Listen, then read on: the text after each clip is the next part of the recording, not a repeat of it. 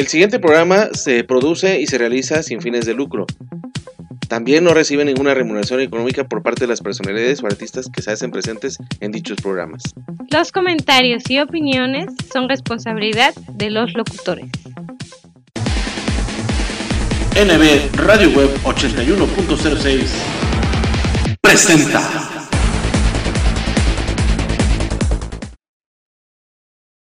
Soy el de Ávila. Soy la hermana Palma Reyes. Soy la hermana Ábalos Latín y somos los misioneros. Venimos de todas las partes del mundo. Miami, Francia, Brasil, Chile, Guatemala, Honduras, Perú, Argentina. Yo soy del estado de Washington y mi español es bueno. Todos somos voluntarios y solo queremos ayudar a otros. Me encanta hablar con la gente sobre Dios, sobre la vida. Y a veces el fútbol. Y es probable que has visto algo en línea de la Iglesia de Jesucristo de los santos de los últimos días que te interesa. Entonces, un representante te va a contactar para confirmar tu información y pasarla a los misioneros en tu localidad, como nosotros. Podemos venir a tu casa, reunirnos en una iglesia o un café. Casi siempre empezamos con una oración. Y si has pedido un libro de Mormón, otros materiales, te lo vamos a entregar personalmente. Si indicaste antes que querés hablar de un tema en específico, vendremos preparados para tratarlo. Y si quieres hablar de cualquier otro tema, también estamos a tus órdenes. Después de nuestra visita, si quieres tener otra visita, buenísimo. Y si no, está bien. Nos vamos a despedir y siempre, siempre le vamos a desear lo mejor. Siempre estás bienvenida en la iglesia. Más que nada, queremos que sepas que somos personas normales. Queremos ayudar y estamos bien animados a conocerte.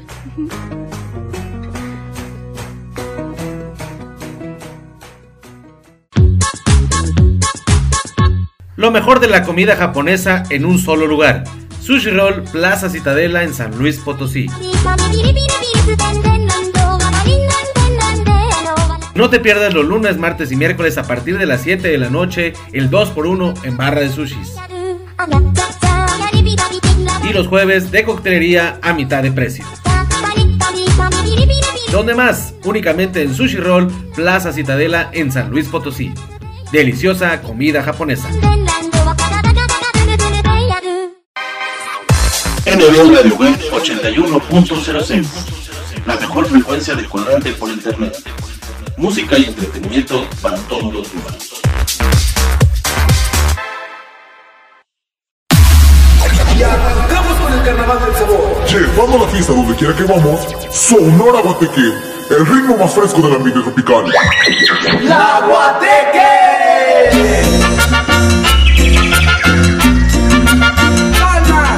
Trabajamos por mantener la alegría de la fiesta en todos nuestros eventos, porque somos tu mejor opción. Síguenos en nuestras redes sociales como Sonora Guateque. Contrataciones al 449-115-1056. ¡La Guateque! Esto es lo más nuevo, lo más reciente de la Sonora Guarací. Lo más reciente de la Sonora Guarací. Y su canción éxito, Golpe con Golpe. un pacto sagrado que además firmamos y luego juramos nunca disolver. Esto es lo más nuevo, lo más reciente de la Sonora Guarací. Golpe con golpe yo pago, beso con beso devuelvo.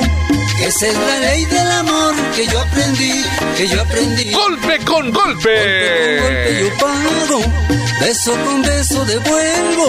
Esa es la ley del amor que yo aprendí, que yo aprendí. Ya puedes pedirla aquí, en el grupo de amigos de la radio, La Sonora Guarací y su éxito, Golpe con golpe. Golpe con golpe yo pago, beso con beso devuelvo. Esa es la ley del amor que yo aprendí, que yo aprendí. La Sonora Guarací, pídela ya.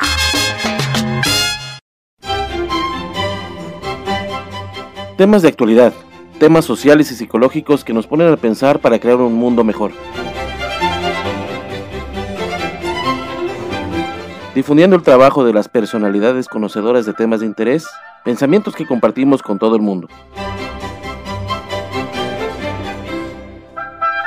Bienvenidos a Momentos de Reflexión a través de 9 Radio Web 81.06.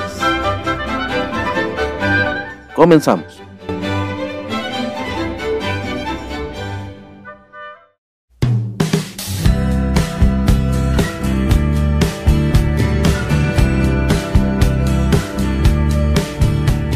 ¿Qué tal amigos? ¿Qué tal amigos? ¿Cómo están? Muy buenas tardes. Buenas tardes, bienvenidos aquí a NB Radio Web 81.06, la mejor frecuencia del cuadrante por internet, música y entretenimiento para todos los gustos.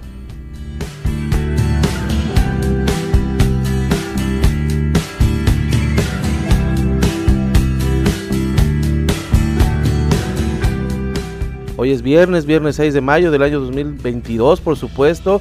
Estamos en el mes de aniversario, 10 años al aire de NB Radio 81.06. A pesar de todo, a pesar de las evidencias, de los cambios de nombre, de los cambios de ritmo, pero siempre haciendo ruido, haciendo radio para todos ustedes. Radio de calidad, obviamente, aquí desde Jalapa, Veracruz. Eh, con esta, este nuevo programa, programa número 16 de Momentos de Reflexión, obviamente, programa número 41, en donde todo, yo creo que de aquí al Real, en los próximos cuatro programas, yo creo, de aquí al programa número 20, por supuesto ya casi para finalizar temporada. Estaremos con nuestro buen amigo Yokoi Kenji, este gran orador motivacional, oriundo de Colombia, pero con raíces japonesas, el cual nos va a seguir hablando de temas muy muy interesantes. Este es de una extracción en vivo de una conferencia magistral que tuvo ahí en, Ciudad Bolivia, allá en Colombia, con estudiantes. Eh, me imagino, por lo que yo vi en la imagen, que son entre, entre secundarianos y preparatorianos. Pero bueno, vamos a checar bien el dato, se los voy a tener bien preciso para que cada, cada programa que tengamos de él, cada segmento que vamos a tener de aquí al programa número 20, porque yo quiero que en este mes de aniversario él esté con nosotros. Entonces yo quiero que él nos hable de temas muy diversos, que a su forma muy particular de ser, él siempre pues es muy puntual en lo que él dice. Ya saben, su amigo, su anfitrión y su siempre, Néstor Villanueva, les da las más cordiales bienvenidas. Y obviamente también las gracias, digo, los dejo con el, los voy a dejar con el material es un material que se llama Mis Enemigos. Les digo, es una conferencia magistral que él, que él tuvo a bien eh, impartir y bueno y difundir y compartir con estas con estos muchachos, muchachos colombianos de Ciudad Bolivia, por supuesto, allá en Colombia. Eh, me imagino que de ahí de la, de la zona de Bogotá. Eh, la verdad es, muy, muy, muy intelectual el, señor, muy intelectual, muy improvisado. Bueno, no, no, no improvisado, sino que me refiero muy, muy, muy, muy auténtico, muy suyo, muy de él. Las cosas que él dice, yo me imagino que en su experiencia propia, y por eso quiere difundirlo y, que se compartan muchas latitudes, obviamente, no solamente ahí en la región sudamericana, sino en muchas partes, obviamente, de Centroamérica, y ha estado, ha estado también aquí en, en México, en la República Mexicana.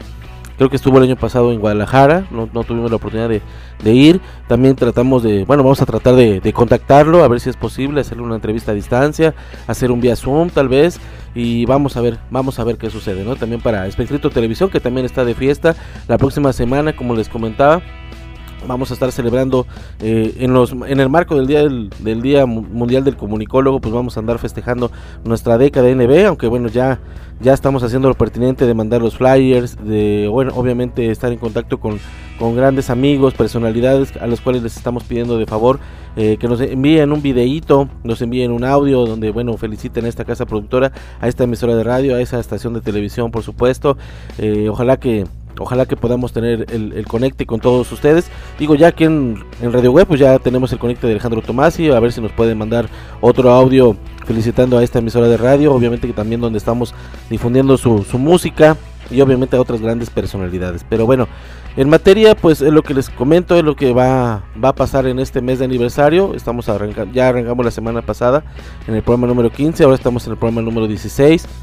Eh, y ojalá, ojalá que les gusten los temas. Si ustedes conocen de algún tema en particular de Yokoi Kenji que quieran, que quieran compartir con nosotros, adelante, bienvenidos. Si ustedes también tienen algún medio de contacto para poder estar ahora sí en conecte con él, también muchas gracias. Ahí lo estaremos recibiendo a través de nuestro correo electrónico, nuestras plataformas digitales, obviamente. Recuerden que nos encuentras en Facebook como NB Radio Web Veracruz arroba NB Web 1 en Twitter y arroba NB Web 8106 en Instagram también, donde ahí estamos subiendo fotitos, ahí estamos tratando de dar información para todos ustedes. De igual manera, nuestro correo electrónico web 8106 arroba gmail.com para que les digo, ahí ustedes manden todo el material que ustedes dispongan. Más adelante también, en los programas musicales, obviamente vamos a tener la presencia eh, en los nuevos valores musicales, por supuesto, vamos a tener la presencia de este especial que vamos a hacer de las divas NB, de, de Rocío del Mar y de Mar Lira. Este, aprovechando que Rocío del Mar acaba de sacar su nuevo material discográfico, que está celebrando 8 años de carrera y de que también Mar Lira está sacando su nuevo tema con el cual este, se va a inscribir a los Latin Grammy Awards. Así que desde aquí nuevamente le mandamos un fuerte abrazo, un cordial saludo, la mejor de las suertes a Mar Lira también, por supuesto. Y claro que sí a Rocío del Mar por este nuevo material discográfico que también ya lo pueden escuchar en las diversas plataformas digitales. Este, aquí vamos a tener eh, la premier de, al menos seis de sus temas, de algunos de sus temas que están dentro de la discografía nueva pero vamos a también a, platicar con ellas. Así que muy al pendientes del programa de los nuevos radios musicales que más al ratito va a estar sonando. Pero mientras aquí en esta rica tarde, aquí en la ciudad de Jalapa, una tarde muy calurosa, muy este bochornosa en el ambiente climático por supuesto eh, se, se deja sentir obviamente estamos alrededor de 27 28 grados pero a veces el bochorno es el que más la humedad es la que más obviamente nos pega nos hace sudar pero aquí estamos con mucho gusto aquí desde las Romas de Santa Fe aquí en Jalapa Veracruz llevando para todos ustedes este programa Momentos de Reflexión. Así que amigos pues yo los dejo con un corte comercial y regresamos regresamos ya para pues dar pie paso y finalización al programa del día de hoy de Momentos de Reflexión con este tema llamado Mis Enemigos a cargo de, este gran orador motivacional colombiano Yokoi Kenji. Así que amigos, muchas gracias por el favor su atención. Quiero saludar a toda la gente bonita que siempre nos escucha a lo largo de la República Mexicana, obviamente más allá de nuestras fronteras, allá en Estados Unidos, en Centroamérica, en Sudamérica, obviamente también nuestro buen amigo José María Trayero López allá en España, en Madrid, por supuesto, gracias amigo Chema por seguirnos, por seguir el tremendo espíritu en estos 10 años que la verdad eh, tú, fuiste uno de los primeros fans que, ha seguido a Espectrito a lo largo del tiempo y obviamente también a estos programas de radio que también tú has hecho éxito y que escuchas allá en España y que ojalá sean de tu completo agrado. Así que pues ha sido un largo camino, como yo lo mencioné en la publicación que hice en Facebook el día de ayer, por, como estas horas. Ha sido un camino pues un tanto difícil, no tan complicado, pero tampoco no tan fácil. La verdad el llevar, el, el empezar como un juego todo este tipo de cosas, este pues ahora sí, contenido radiofónico, el hacer radio, el hacer ruido, pues bueno, ha, ido madurando a lo largo del tiempo y creo que creo que ahí la llevamos, ahí vamos buen ritmo y creo que los programas siempre han gustado, han tenido buen éxito y han tenido gran proyección para todas las personalidades musicales que se han, se han venido agregando a, a, lo largo de estos tiempos, de esta década NB y ojalá que, que sigamos por mucho, por mucho más tiempo. Así que con esto yo, yo despido, voy a un corte comercial y regreso con el tema de Yokoi Kenji para todos ustedes llamado Mis Enemigos. Así que que se la pasen bonito, que se la pasen bien, que tengan bonito fin de semana y nos escuchamos yo creo que también igualmente el próximo viernes, viernes 13 de, de mayo para celebrar, seguir celebrando 10 años al aire de NB de Web 81.06. Recuerda que la mejor frecuencia del cuadrante por internet, eso somos, porque música y entretenimiento para todos los gustos tenemos para ti desde Jalapa, Veracruz, México, para ti y todo el mundo mundial del universo observable. Así que amigos, muchas gracias, hasta pronto y muy buenas tardes.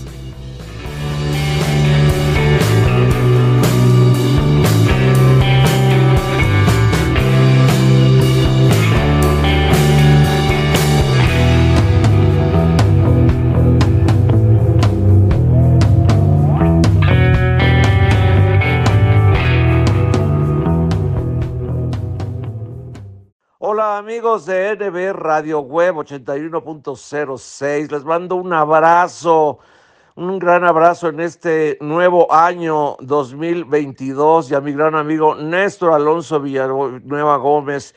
Les mando todo mi cariño y sigan escuchando NB Radio Web 81.06. Ya te perdiste, ¿verdad? ¿Como nunca me escuchas? ¡Claro! ¿Qué nos faltaba? Ah, ¿por qué no? El camino de piedras. En lugar de ir por la carretera, no. Vámonos por las piedras. ¿Para qué quieres GPS si nunca lo usas? ¿Y ahora por qué te paras? Pues porque ya llegamos. ¡Ay, súper! Tenemos una llanta para cada camino. Familia Camioneta Michelin. Mejor desempeño en cualquier superficie. Michelin. La mejor forma de avanzar. Hola, soy Susana Distancia. Tengo un superpoder que me ayuda a frenar al COVID-19. Cuando extiendo mis brazos, puedo crear un espacio de metro y medio que me mantiene lejos del malvado coronavirus. Esa es la sana distancia. ¿Sabes qué es lo mejor? Que tú también lo tienes. Pero ojo, aunque tenemos que estar separados, unidos y solidarios, saldremos adelante. Porque si te cuidas tú, nos cuidamos todos. Gobierno de México. Bueno. Lucy, habla Juan. Te llamo porque me acordé de ti cuando te presté mi chamarra. Sí, aquí la tengo conmigo. Yo también. ¿Entonces aún la tienes? ¿Cuándo me la regresas? Al menos sé que los príncipes sí existen. Déjate conquistar por un príncipe marinela. Llénate de energía con 30 minutos de ejercicio al día.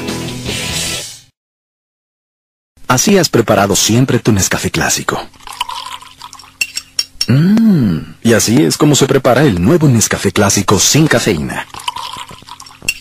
Mmm, si no encuentras diferencias, es porque no las hay. El nuevo Nescafé clásico sin cafeína sabe exactamente igual que tu Nescafé clásico de siempre. Vive sanamente.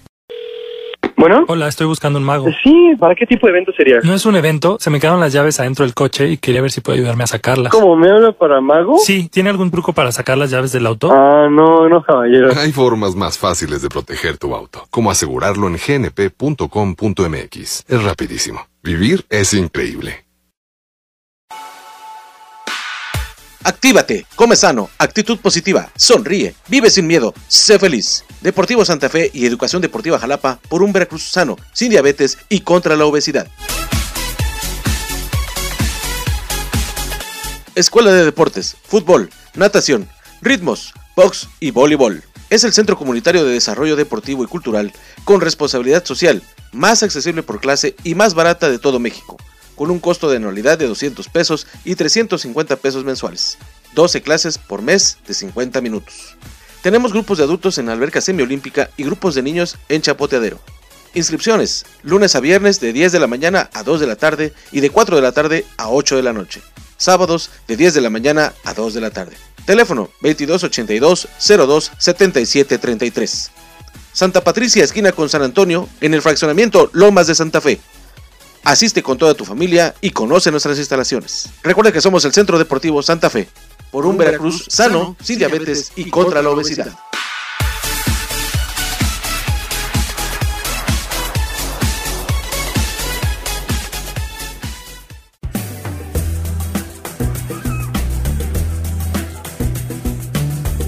Enmarcados por un contexto de nostálgica arquitectura jalapeña, nace Casa Vieja, un restaurante donde el arte culinario y un aspecto de antaño se fusionan para dar un resultado rústico e informal. Disfruta de nuestra comida que te sorprenderá y además de una experiencia inolvidable. Ven a disfrutar de nuestros ricos desayunos de martes a domingo a partir de las 8 y media de la mañana. Para la comida y la cena los esperamos a partir de la 1 y media de la tarde con nuestras excelentes promociones. Martes 2x1 en pizzas y jueves 3x2 en hamburguesas además de nuestras riquísimas pastas y ensaladas, quesos fundidos, papas al horno y nuestros platillos mar y tierra que no puedes dejar de probar.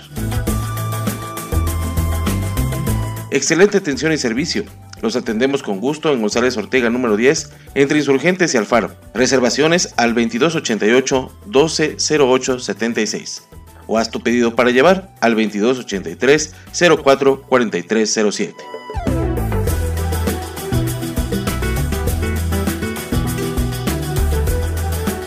Visita Casa Vieja, un restaurante donde el arte culinario y un aspecto de antaño se fusionan.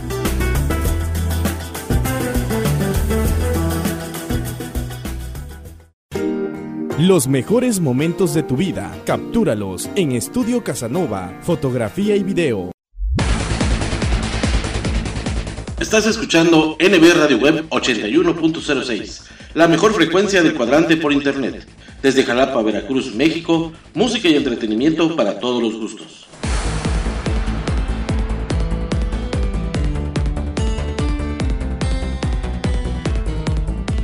Escucha nuestra programación en anchor.fm y sintonízanos también a través de Spotify. Descarga la aplicación de tu preferencia, síguenos para que lleves nuestros programas a todas partes y disfrutes de los momentos de reflexión. Sana diversión con los mejores chistes y rutinas de nuestros diversos invitados cómicos en Espectrito Radio Show. Deleita tus oídos con la música del ayer, hoy y siempre. Vibra con los nuevos valores musicales y goza con lo mejor y lo más selecto de la música tropical, las sonoras. Visita nuestras plataformas digitales. En Facebook nos encuentras como arroba NB Web Veracruz, en Twitter como arroba NB Radio Web 1 y en Instagram como arroba NB Radio Web 8106. La mejor frecuencia del cuadrante por internet. NB Radio Web 81.06.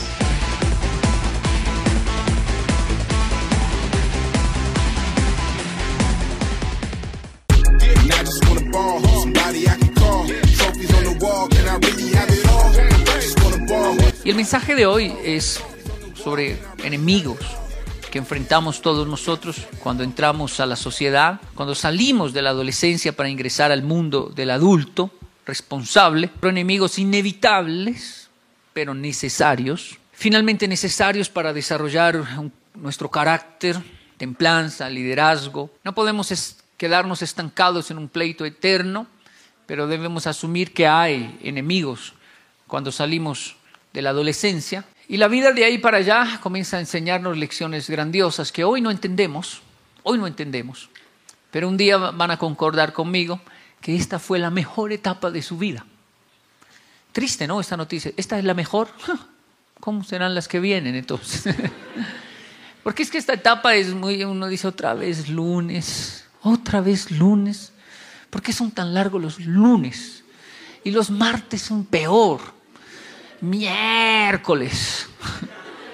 El jueves ya es un poco mejor, ¿no? Porque el jueves tiene aroma de viernes. Ya, pues, jueves, jueves, jueves, jueves. El problema es que el jueves se acaba y cuando llega el viernes, yo no sé por qué en esta etapa de la vida, el viernes pasa así. Viernes, sábado, domingo, lunes otra vez.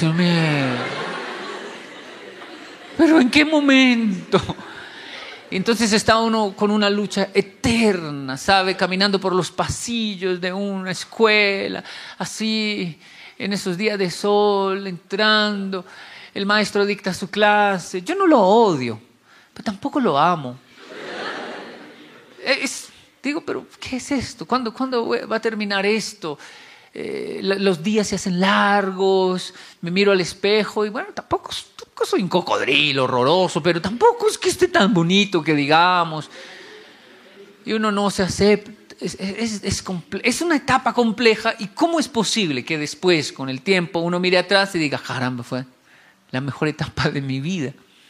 Fue una etapa maravillosa en realidad. No porque las otras sean horrorosas, no. En realidad es porque en esta etapa existió una libertad increíble, una paz, una tranquilidad maravillosa, donde no habían muchos enemigos. Papá, mamá, frenteaban por nosotros esos enemigos.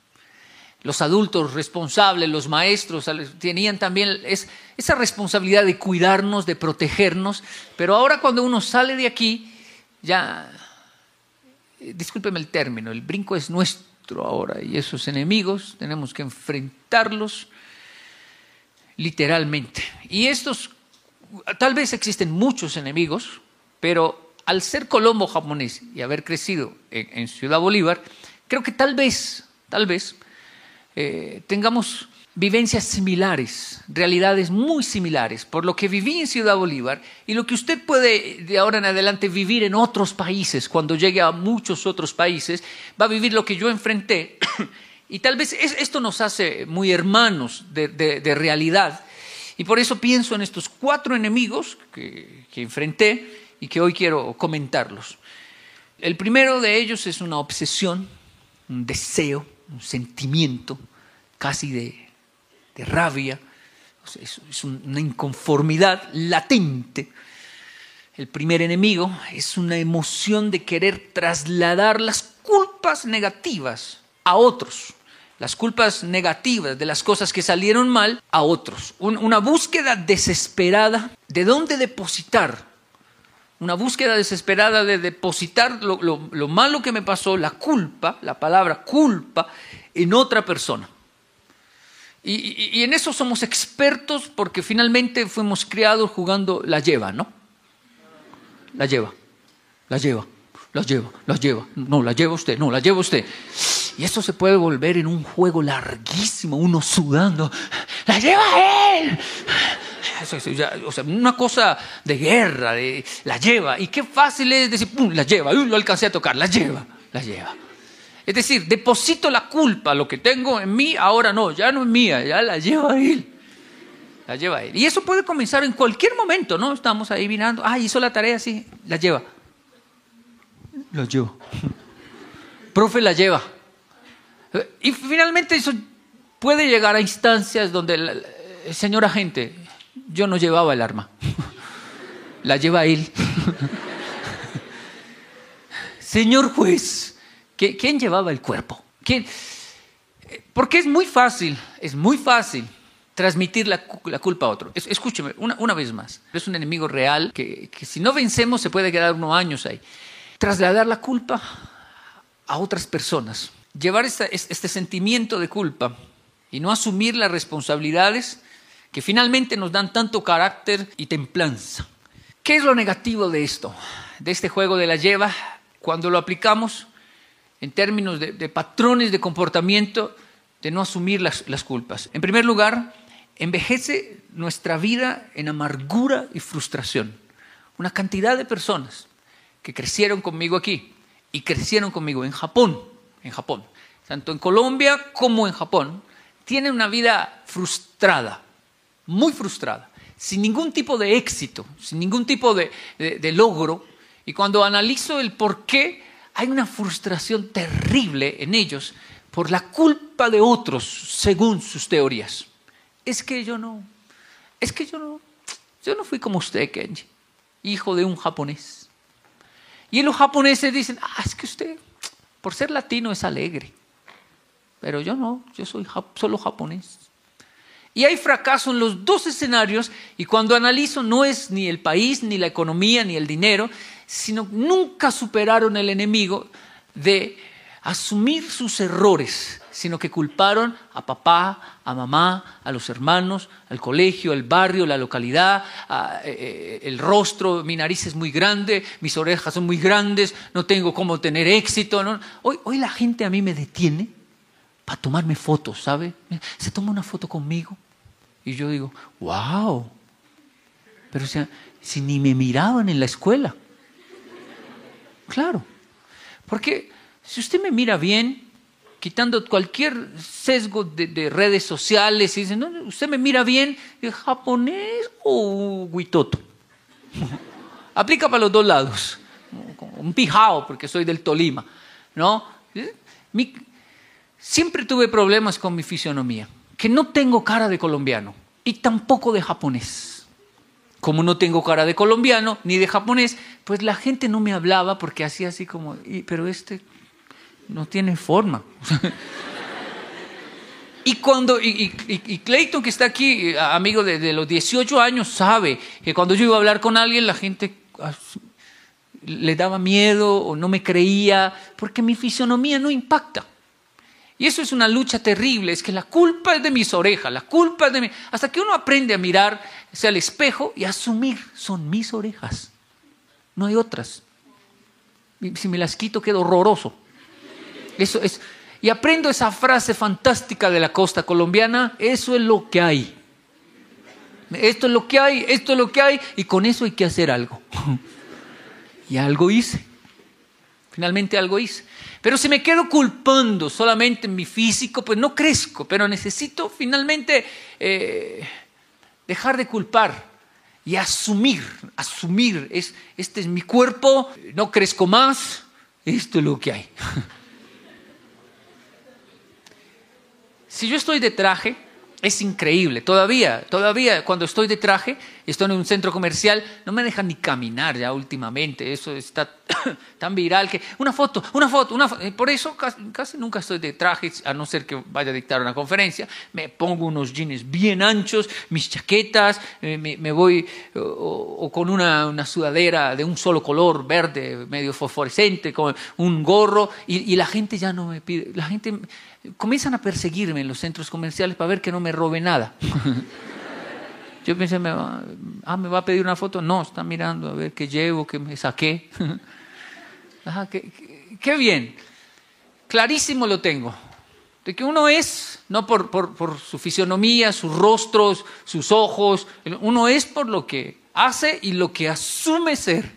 Y decidí asumir mi vida, mi cuerpo, mi ser, y no estar echándole culpas a la gente. Si no lo hago, voy a envejecer amargado, frustrado. Personas que, amigos de infancia, que uno dice, ¿usted qué? No, chino. No, a mí me fue muy mal. Pero yo lo veo y digo, pero está bien, o sea, está bien físicamente, está enfermo, está bien. No, chino. No. Y me cuenta una historia, según él, muy triste. Y yo digo, "Pero yo he visto gente con menos hacer mucho más, mucho más.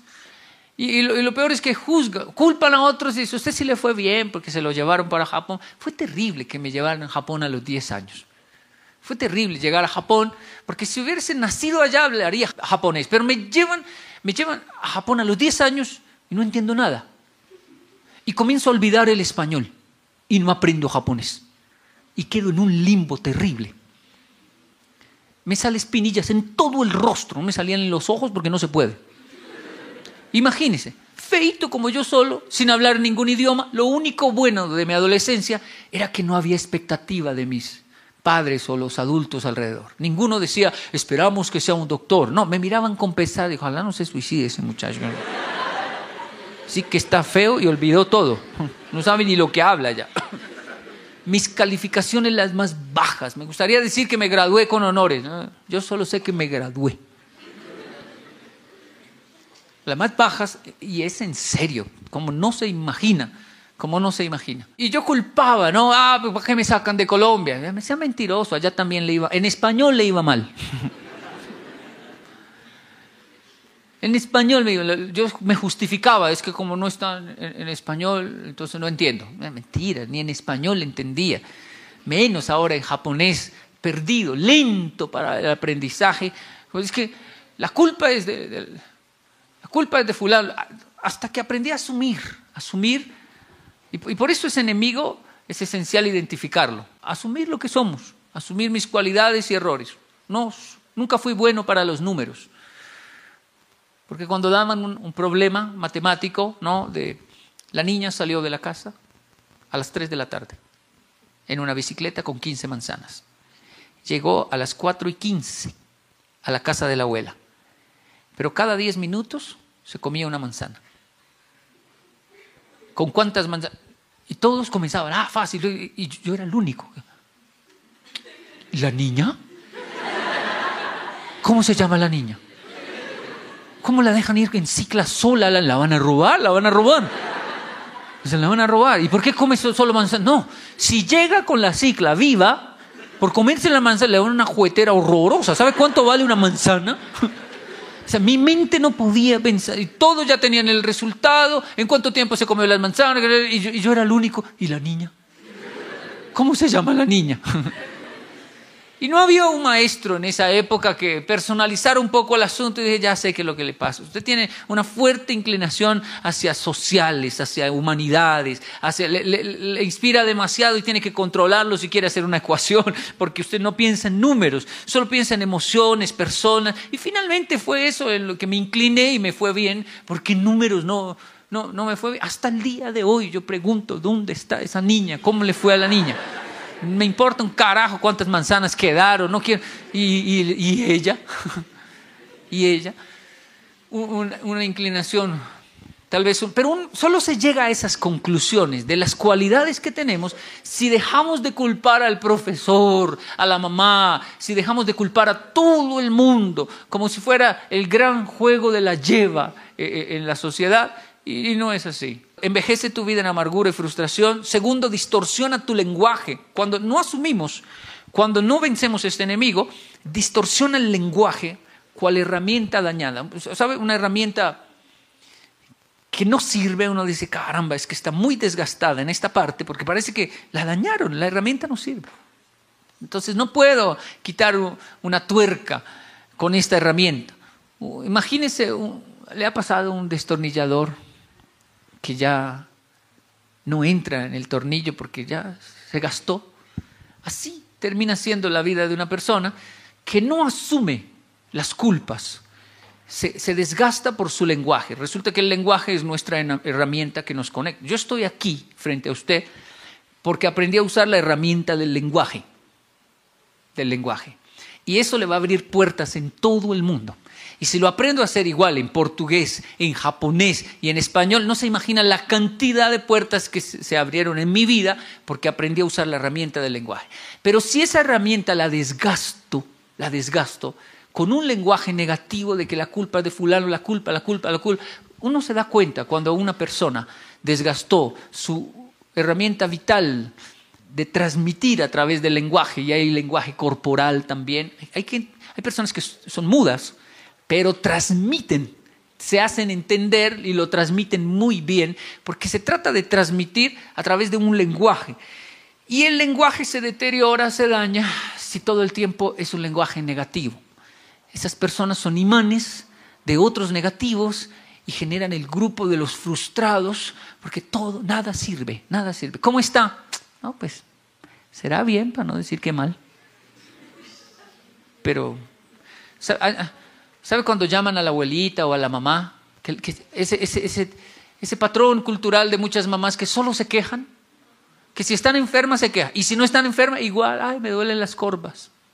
¿Cuáles son las corvas? Ahí están, ahí me duelen. Ah, pues como ustedes no visitan. Ah, pero si fuimos antier, sí, pero siento una soledad. Me voy a morir. Y no se mueren. siento que me voy a morir más rápido yo que esta persona que se queja tanto y se queja y se queja porque el lenguaje desgastó la herramienta del lenguaje por no asumir sus culpas. El no asumir la culpa y estar echándoselas a otros como la lleva, nos quita el protagonismo de la vida, de nuestra propia vida. El protagonismo. ¿Quién es el protagonista de, su vida? Usted, soy yo. Y, necesito entenderlo, porque si yo no me creo el protagonista de la vida, entonces aparece algún héroe por ahí y digo, él va a ser el protagonista de mi vida. Ella, cuando una persona no tiene las riendas de su vida, el protagonismo, se enamora y endiosa a la pareja. Y al endiosarla, esa persona se convierte en el protagonista de su vida, la protagonista de su vida. Y cuando hay una ruptura amorosa, el universo se acaba. Pero cuando yo sé que soy el protagonista, no, usted es mi novia, pero el protagonista soy yo. Porque el día que me deje, entonces me va a morir. Y el protagonista no muere. ¿No ha visto las películas? No muere. Eso es vital. Si yo me muero, pues todo se acaba, ¿no? Si usted se muere, ¿no? Es decir, se va, se larga, y pues puedo conseguir otra persona. Pero si yo me muero, se acabó la película. Yo soy el protagonista, porque hay personas que les fascinan las novelas y las novelas los mantienen vivos, porque como en la novela hay una protagonista, que fue una muchacha pobre, pobre, pero se enamoró del rico y hubo problemas y todo, y la señora va lavando la ropa y viendo la novela, cocinando y viendo la novela, porque en su vida ella no es protagonista, en su vida ella no pudo salir del círculo vicioso, y en la novela sí. Su vida puede ser diferente y no usar novelas como droga. Está bien, no tiene nada malo la novela. Lo malo es que yo las use porque en mi vida no soy protagonista, porque en mi vida soy un fracasado, uno más del montón, y no por culpa de otros, ni de un Estado, ni de un gobierno, por, la, la única culpa de no querer asumir mi vida y cambiar el rol. Porque si espero que el Estado cambie, me muero de hambre, pero si no va a cambiar, yo por ellos no me puedo morir de hambre. Debo hacer algo con, mi vida. ¿Hoy qué es? ¿Jueves? Ya tiene aroma de viernes. Ya. Una persona que asume, cierro esto, una persona que asume es supremamente atractiva. ¿Sabe cuando alguien, venga, venga, venga, ¿quién, ¿quién hizo eso? No fui, yo no fui, yo fue, fue, fue, fue, fue, fue, fue, la lleva. Y cuando alguien mira, dice, fui yo, yo. No, no, ni él ni fulano fui yo. Es mucho más atractiva que dices que él me miró. No, no, es que él pasó y me rozó. No, es que él me empujó, profe. Es que es que. Pero cuando alguien dice, miren, ni me miro, ni me empujó. Yo que soy un fosforito volado y tengo una vergüenza terrible porque me ha pasado varias veces y ya, maestra, yo quiero pedir disculpas, perdón, perdón, perdón. No sé ni por qué soy así, no lo digo con orgullo ni con sarcasmo. Simplemente ah, fui yo, ya estoy dispuesto a pagar las consecuencias, regáñeme, sancioneme, ah, fui. Por lo menos tengo la interesa de decir que fui yo y asumir. Una persona así es tan atractiva, tan atractiva, como no se imagina. Una niña, una mujer, no se conquista con ropa. la niña, uno de hombre debe conquistar una mujer desnudo, desnudo. A mí no me enseñaron esto. Escúcheme muy bien lo que le voy a decir. A mí no me enseñaron esto. si a mí me hubieran enseñado esto, yo no hubiese tenido tantos problemas con mi esposa los primeros años. Lo que pasa es que uno le enseñan cómo se conquista a una niña, bien vestido, arregladito, gominado, perfumado. Hola, ¿cómo estás? Tan linda. Ven, yo te abro la puerta, siéntate aquí. Eh, Y, la niña dice, ay, tan guapo, tan elegante, tan amable, tan querido. No se pone bravo. Y uno se casa, porque ella dice, es un príncipe. Y después con los meses y años la ropa va cayendo. Va cayendo. Y ella se, se va dando cuenta que tanta belleza no existe. Y dice, se portó bien mientras conquistó, porque dicen que el noviazgo es el arte de engañar a otra persona. Uno se porta tan bien que el otro dice, no. Y no es hipocresía, es que a uno le enseñaron, vaya, conquiste. La primera impresión es la que vale. Y se arregla uno tanto y después ella va quitando la ropa. Yo debí conquistar a mi esposa completamente desnudo. Mirarla y decirle, venga, de pronto, usted y yo, de pronto, duremos muchos años. Así que mejor de una vez, pero verá. Quito todo, me paro frente a ella y le digo, eso es lo que hay.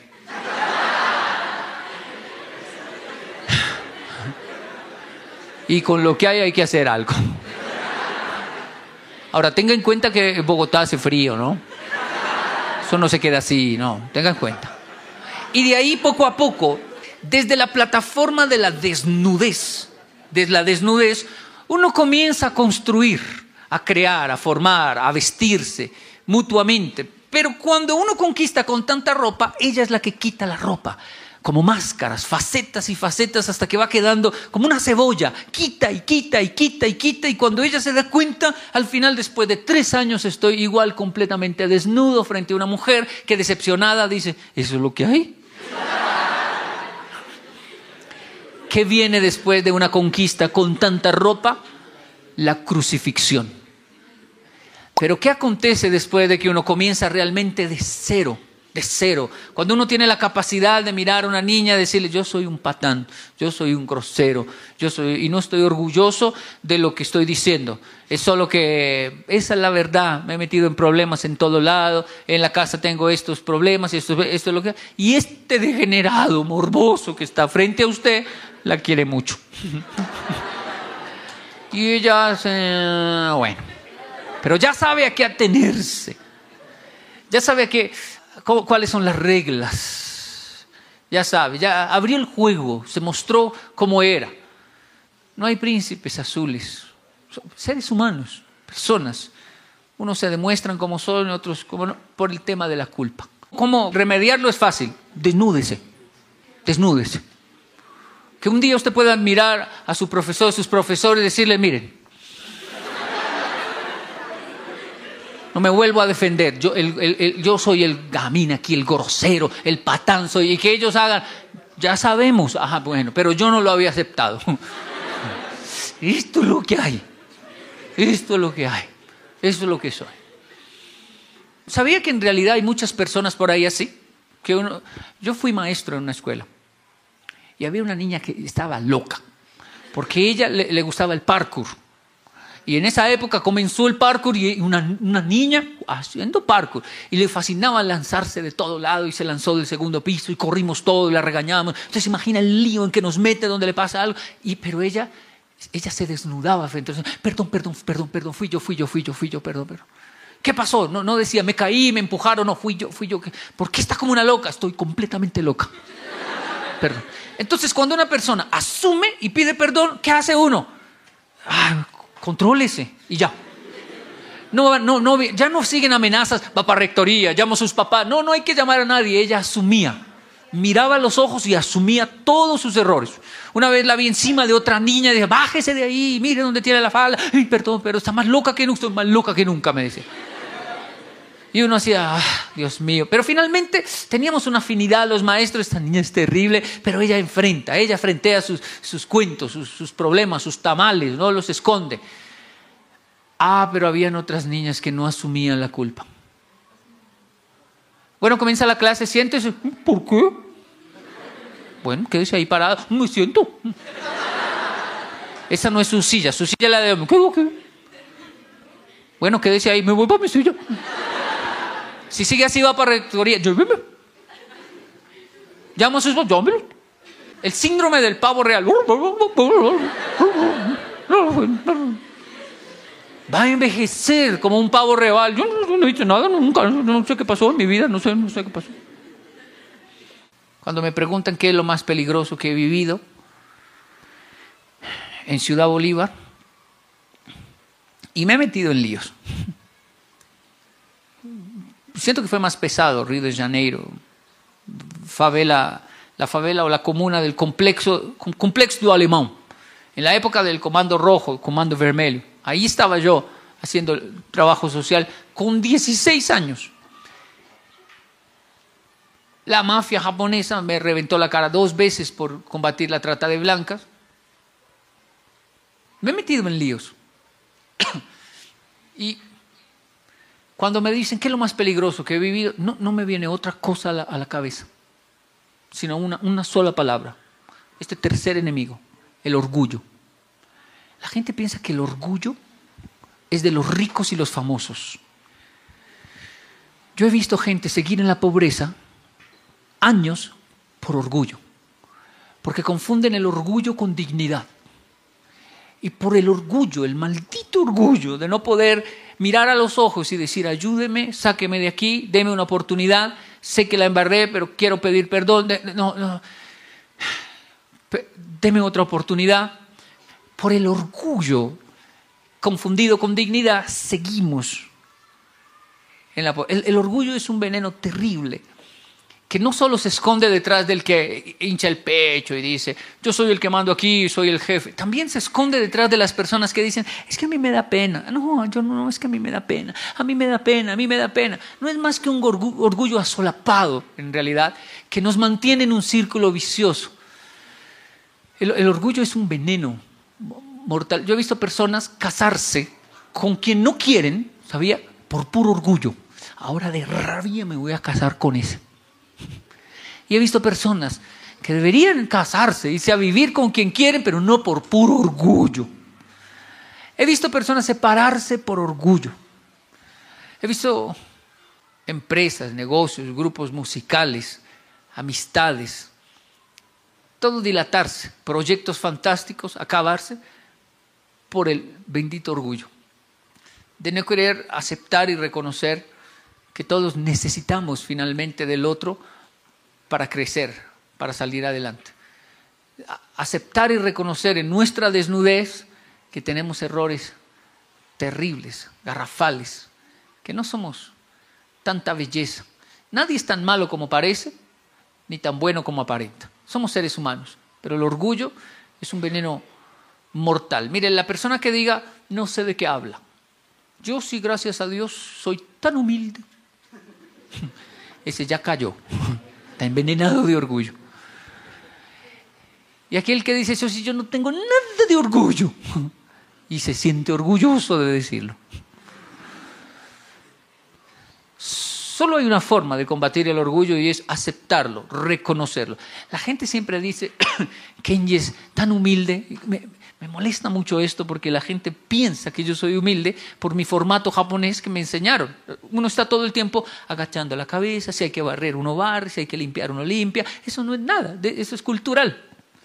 Y, el japonés está así, es ese orgullo dañino del japonés agachando la cabeza, pidiendo perdón por todo, pero por dentro sintiéndose superior a todo el mundo, carcomido en su orgullo. Y, la gente piensa, hace poco alguien me envió una foto, yo publiqué algo y esa persona me reenvió la foto, donde yo aparezco con mi celular. Y mi celular está todo roto. Y estoy ahí con una lupa. Y alguien me dice, miren el celular que tiene Yokoi Kenji, con todo el éxito que tiene anda con un celular roto, qué humildad. ¿Eso es ser humilde? Ah, no, miren, soy tan humilde. ¿Eso qué, tiene que ver ser pobre con la humildad, tener un celular roto con la humildad? Puede morirse de orgullo una persona pobre, puede ser muy humilde una persona con mucho dinero, puede ser orgulloso el rico y humilde el que no tiene. No tiene nada que ver. El orgullo es un veneno. Andrew Murray una de sus frases. Dice, si las personas entendieran el peligro del orgullo, saldrían corriendo por las calles gritando, auxilio, quítenme este veneno de las venas. Todos los días hay orgullo que sacar como, como la basura sale de la casa. No, no, no nos enseñaron a deleitarnos en nuestros fracasos para madurar, para madurar. Si nos caemos, cuando uno se cae, ¿qué debe hacer? Llorar. Ah, se cayó. Sí. Párese, no, déjeme aquí un rato. Ah, qué terrible. ¿Se, ha visto esas personas que se caen y hasta hacen, ay, no, no, caí como una rana, una pura rana. Y los otros se ríen y él se ríe. Bien, esa es la vida. Pero qué terrible esas personas que se caen y hacen... ¿Qué le pasó? Nada. ¿Le duele? ¿Qué? Estoy bien. No duele nada. Ah. No lloro. ¿Por qué? Ni que llorar fuera malo. Ni que reconocer fuera eh, algo indebido. Exagerada vergüenza. No es más que un orgullo asolapado. Ay, sí, pasemos vergüenza perdí, me equivoqué, yo caí ahí, yo caí en eso, yo también caí en lo otro, oh sí, me engañaron, me robaron. A todos nos pasa. Decimos que a mí, ¿quién me va a robar? Hmm, tienen que ser muchos. Y el día del robo, me deja la sin cara, por favor. Déjeme va bus, por lo menos. Porque usted no se imagina el susto que da que lo achaquen a un tres personas. ¿Qué hubo? que y yo que dije que iba a dar patadas, que iba a salir, que... ¿Lo robaron? Más o menos. Robaron, dicen, ah, no, es que se veían muy mal los muchachos, yo quise ayudarlos. ¿Qué tiene de malo demostrar debilidad, miedo, vergüenza? Eso es puro orgullo. Si usted logra vencer el, síndrome de la lleva, la culpar a todo el mundo, la ira y el orgullo, el último enemigo es la desesperanza. No caiga jamás en ese círculo de la desesperanza, y esto lo cuento así. Estoy yo en, Enoshima, playa de Enoshima, soy un niño de Ciudad Bolívar, en realidad en Japón. Tengo unos 13 años, tal vez, y, y, me quedo mirando una isla al frente y no sé, Desconozco el mar, desconozco todo. Es decir, crecí en playas, pero mi adolescencia me marcó muchas cosas de Ciudad Bolívar y uno cree que puede con todo el mundo, con todo. Y vi esa isla y dije, voy, a ir allá.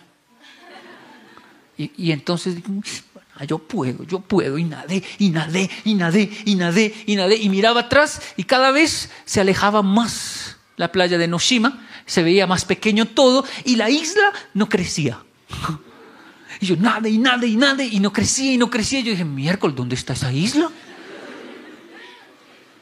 Y nada, y nada, y nada, unos, unos 30, 40 minutos nadando.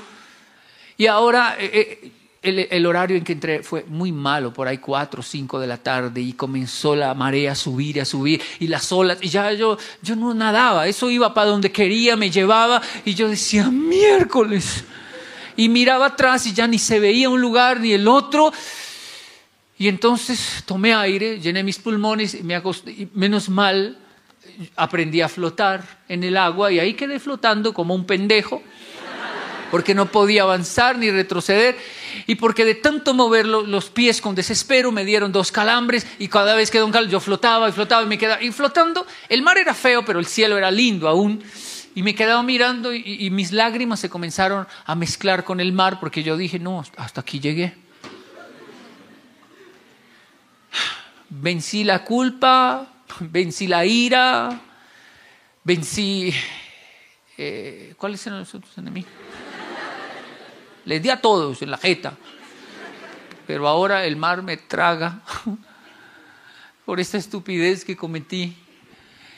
Y, eso de que dicen la vida pasa así, ¿no? Rápido, cuando uno se va a morir, pues como era una muerte lenta ahí, Entonces pasaba lentamente, me acordaba de los perritos que había acariciado en mi vida, de todo, me acordaba de todo, de todo. Yo decía, Dios mío, aquí quedé. Y entonces decía, no, no, no, no puedo morir aquí, no voy a morir aquí, me mataron en Ciudad Bolívar, me van a matar aquí, ayúdame, Señor. Y creía y nadaba y otra vez, Dios, voy a morir, yo voy a morir. Dios, ayúdame, Dios, no existe, peleaba con Dios, ah, mátame entonces, no, sáqueme de aquí, haga algo. No, usted no se imagina, porque fueron casi dos horas, una cosa así larguísima, yo decía, pero no, pero no me moría tampoco. y es terrible, ¿no? Estar ahí. Menos mal, los japoneses todas las tardes mandan un helicóptero por la, por la, por la orilla del mar, porque ellos saben que siempre hay algún estúpido que le da por pasar a la isla del frente y, nadando, a nado limpio. Y entonces un helicóptero se detuvo ahí. Me acuerdo tanto que yo no tuve ni fuerza de hacer así, porque yo dije, ni me verá y así haga así. Pero como se detuvo ahí, yo dije, me vio, me vio, me está viendo. Y, el helicóptero ahí, y yo dije, caramba, ¿cómo, ¿cómo me van a sacar de aquí? Y se fue. El helicóptero se fue y yo dije, ¿qué pasará? ¿Qué va a pasar? ¿Qué va a pasar? Pero yo estoy seguro que... Y entonces viene en una plancha un, japonés con una espalda gigante, claro, de tanto entrenar, así, me acuerdo tanto, de rodillas sobre una longboard, una tabla larga, con sus brazos, y cuando llega me mira así, con un desprecio, ¡hurra! Y me lanza una cuerda, agárrese de ahí. Y entonces comienza a jalarme, a empujarme hasta la orilla, cuando llegamos a la yo me, yo me quedo mirando la espalda de ese señor así y me dejan la orilla, yo, llorando y él me quita la cuerda. Yo creo que me iba a regañar, pero cuando me vio, no, no, no merecía ni un regaño, ¿sabes? Y se fue. Eso fue lo único que hizo. Yo me sentí tonto, ridículo, ¿sabe? Pierda muchas cosas. Usted puede perder su celular en un robo, puede perder los estribos ante la ira, puede perder su dignidad, puede perder tantas cosas, pero por favor, jamás pierda la esperanza. Porque si usted pierde la esperanza, dice el doctor Víctor Frank, nace con él la logoterapia, fue un psicoterapeuta que termina en los campos de concentración nazis y allí termina analizando el ser humano y descubre que la gente no muere cuando deja de respirar, sino cuando pierde la esperanza. Y, él se daba cuenta, por más moribundo que estuviese cuando llegaba el pan, si estiraba la mano, e, ese vive todavía. Pero habían otros que se iban a un rincón y cuando le decían el pan, miraban así, ya no querían ni pan, todos decían, ya se murió. Aunque esté vivo, ya ese se muere, ahorita se muere. Porque lo primero que muere en el ser humano es la esperanza. No interesa dónde llegue, dónde esté, en qué situación usted acabe. Siempre mire arriba y nunca pierda la esperanza, que no sé cómo, pero la ayuda, la ayuda siempre llega.